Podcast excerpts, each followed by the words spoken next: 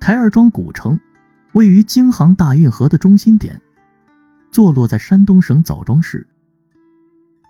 历史上的台儿庄形成于汉朝，发展于元代，繁盛于明清。有记载这样形容台儿庄的繁荣富庶：商贾云集，船舶以礼，一河渔火，客胜十里。乾隆皇帝第四次南巡至此，看到此情此景，便称赞这里为江北水乡，御笔亲书天下第一庄。台儿庄经历了繁盛，也经历了战争。很多人知道台儿庄是因为那场著名的台儿庄大战。台儿庄地处在江苏和山东的交界处，枣庄南部，位于徐州东北三十公里的大运河北岸，北连金浦路，南接陇海线，西面毗邻南四湖，是山东的南大门。举世闻名的京杭大运河横贯全境。台儿庄自古就是南北漕运枢纽，战略位置十分重要，历史上为兵家必争之地。一九三八年春，在当时方圆不到两平方公里的台儿庄小城内，李宗仁将军指挥的国民党军队与日本侵略者浴血奋战，最终以惨痛的代价赢得了台儿庄大捷。此次战役由李宗仁。白崇禧、孙连仲、汤恩伯、张自忠等抗日将领指挥，在历时一个月的激战中，共歼灭日军约一万余人。这次战役极大的鼓舞了全民族的士气，消灭了日军的威风。此次大捷是中华民族全面抗战以来，继长城战役、平型关大捷等战役后，中国人民取得的又一次胜利。是抗日战争以来取得的最大胜利。在残酷的炮火中，古城台儿庄化为焦土。为了再现昔日的辉煌，重建成为人们的梦想。在经历多年的重建后，昔日的商号店铺如雨后春笋林立起来，河道中船只如梭，街巷里丝竹声不绝于耳。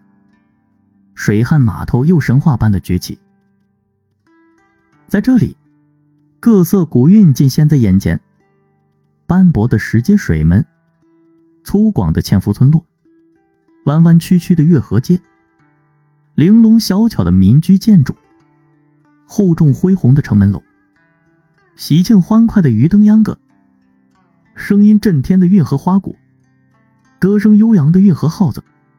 无不表现出台儿庄丰富多彩的运河文化。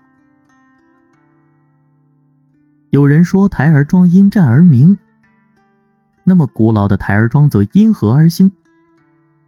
在广阔的微山湖东口，台儿庄运河蜿蜒曲折，一路流向东方，经过平坦的鲁南大地与举世瞩目的大运河相会。这段婉转幽静的河流被人们称为最后一段活着的运河。台儿庄不仅是梦乡、水乡，更是文化气息浓厚的文化之乡。在非物质文化博览园，有着令人目不暇接的各种手工艺品，如图案好看的油纸伞、惟妙惟肖的泥塑等，还有着各种花样百出的杂耍，精彩纷呈。台儿庄古城还重建了以往的四百及。百庙、百馆、百业、百艺，这些传统的文化无不展现出台儿庄这座古城悠久的历史文化气息。好，接下来我就为您介绍一下台儿庄的主要旅游景点。一、古城牌坊。古城牌坊为台儿庄水陆通衢牌坊，它见证了台儿庄往日的繁荣。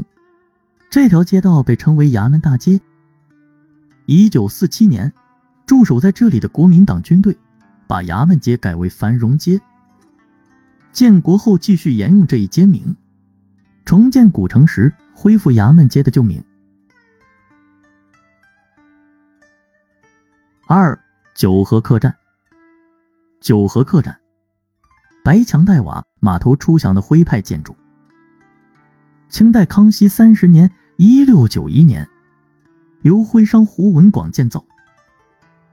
重建后的九河客栈作为快捷客栈使用。古城内有许多店铺，民居为这一风格，见证着徽商在台儿庄的创业历史。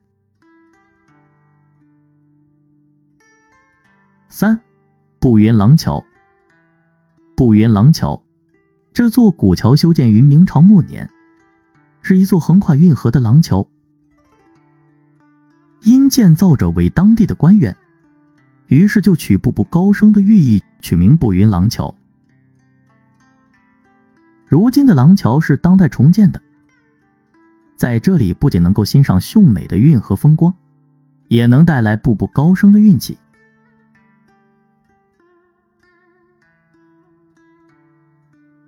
四，参江署。参江署，俗称大衙门，始建于清康熙二十二年（一六八三年），为清朝正三品参江行署。参江统领六百兵马，负责管辖两百二十华里运河河道的工程防护和漕运治安。一九三七年一月，国民政府在此设立山东义县警察局台儿庄分局。一九三八年初，为第三集团军副司令沈鸿烈的军火库。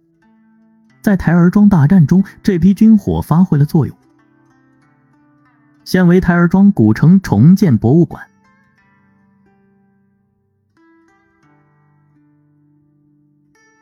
五，台儿庄大战纪念馆。台儿庄大战纪念馆是为纪念台儿庄大战而建立的展馆，内部通过展列、图片、影视。全景等方式展示着那场惊心动魄的战争。整个建筑气势宏伟，其中展览馆展示着当时作战双方的资料以及文物，书画馆展示着参战将士的书信，影视馆集中播放当年拍摄的纪录片和各种视频，全画馆是目前唯一一个以抗战为内容的全景画馆，形象的画面让人身临其境。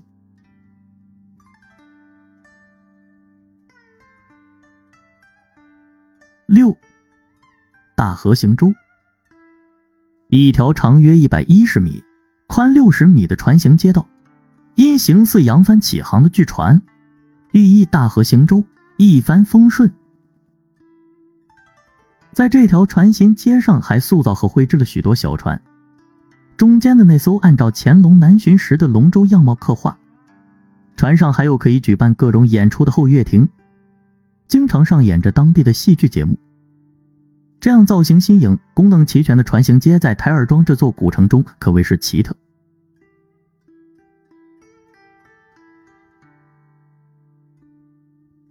七，台儿庄古城。台儿庄古城为运河古城的核心区，拥有最能体现明清运河沿岸居民生活特点的古村庄纤夫村。城内至今仍有大量的古街巷。古建筑，运河上还保留着较为完好的泊岸、背水石堤、水门等水工遗存。古城内水系发达，水道遍布全城，水上舟楫往来不断，俨然一座东方水城。古城内各种建筑汇聚，建筑风格多样，凭借着便利的运河水运。形成了南北交融的古城文化。如今的台儿庄古城是国家五 A 级景区，丰富的运河文化、齐鲁文化和战争文化在这里汇聚交融，成为齐鲁大地上一颗明珠。好，听众朋友们，山东省枣庄市的台儿庄就为您介绍到这里，感谢您的收听。